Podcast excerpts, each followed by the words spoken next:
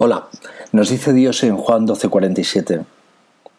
Si alguno oye mis palabras y no las guarda, yo no le juzgo, porque yo no vino a juzgar el mundo, sino a salvar al mundo.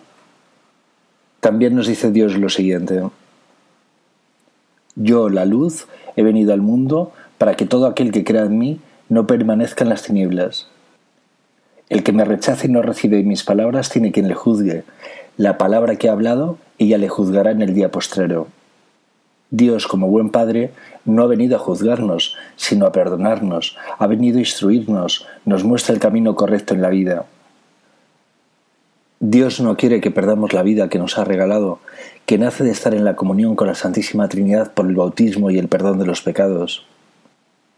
Amar a vuestros hijos, parientes y amigos es sufrir por la vida de ellos, pues Dios como buen Padre sufre por todos nosotros, el amor es sufrido. Cuando adoráis a la Virgen, a San Pedro, a San Pablo, a San Miguel, a San Francisco, a Santiago, a los santos, realmente adoráis al Espíritu Santo, al Espíritu de Dios en ellos, porque ellos, como debéis hacer vosotros, renunciaron a su yo por el Espíritu de Dios. Los fieles de Dios ya no viven en ellos, sino en la Santísima Trinidad. Son parte de Dios, piensan como Dios, obran como Dios, así lo pidió Jesús. Esa es la libertad. Van y vienen por donde quieren, están casados o solteros, trabajan a gusto, tienen aficiones, asisten a comidas y banquetes, tienen amor a raudales, tienen ilusión, tienen un interior con una felicidad plena, una felicidad eterna. Están en comunión con Dios porque guardan los mandamientos de Dios, como Jesús les enseñó. Saben que la muerte ya no existe para ellos y resucitar es un mero trámite. ¿Cómo no van a estar felices? Resucitarán como Jesús en cuerpo y alma y reinarán con su Dios. Ya reinaban con Cristo antes de morir, porque vencieron a la muerte, vencieron al pecado, no tenían que esperar a nada ni a nadie para casarse aquí con el Espíritu Santo. Ese es el regalo que los hombres no ven. Es un regalo eterno. Jesús os ha ensalzado a todos por encima de todos los príncipes y reyes de este mundo. Os ha ensalzado por encima de toda potestad que exista en el universo. Os ha regalado su Espíritu Santo. Os ha visitado Dios en vuestro corazón para todo y le rechazáis. ¿Y os llamáis pobres? ¿No deberíais llamaros sordos o ciegos?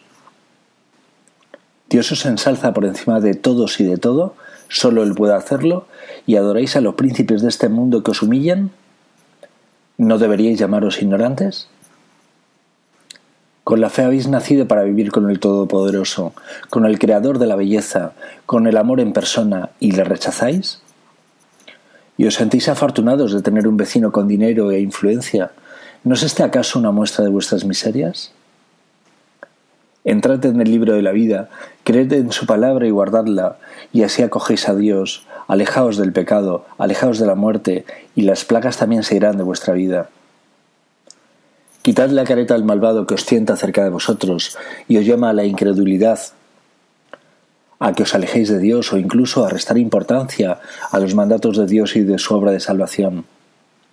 Ese ya está saboreando su muerte, solo busca vuestra compañía y complicidad para completar el suicidio espiritual eterno de todo lo que le rodea. Adorad a Dios, que es el único que os es fiel y os ensalza. ¿Estáis seguros que no sabéis el sitio que os corresponde en esta vida? ¿A qué esperáis a predicar a vuestro Señor? No esperéis, predicad a Dios y conseguiréis sacarle una sonrisa eterna, en lugar de ponerle clavos y una corona de espinas. Dios reprende al que ama y está más que justificada su reprensión. ¿No habéis encontrado el sentido de esta vida? Dios quiere que todos, hombres y mujeres, formen parte del cuerpo de su único Hijo, que sean una sola cosa con su Hijo, y donde Él se encuentre, eternamente ahí estaréis vosotros. Ese es el auténtico sentido de la vida. Amén.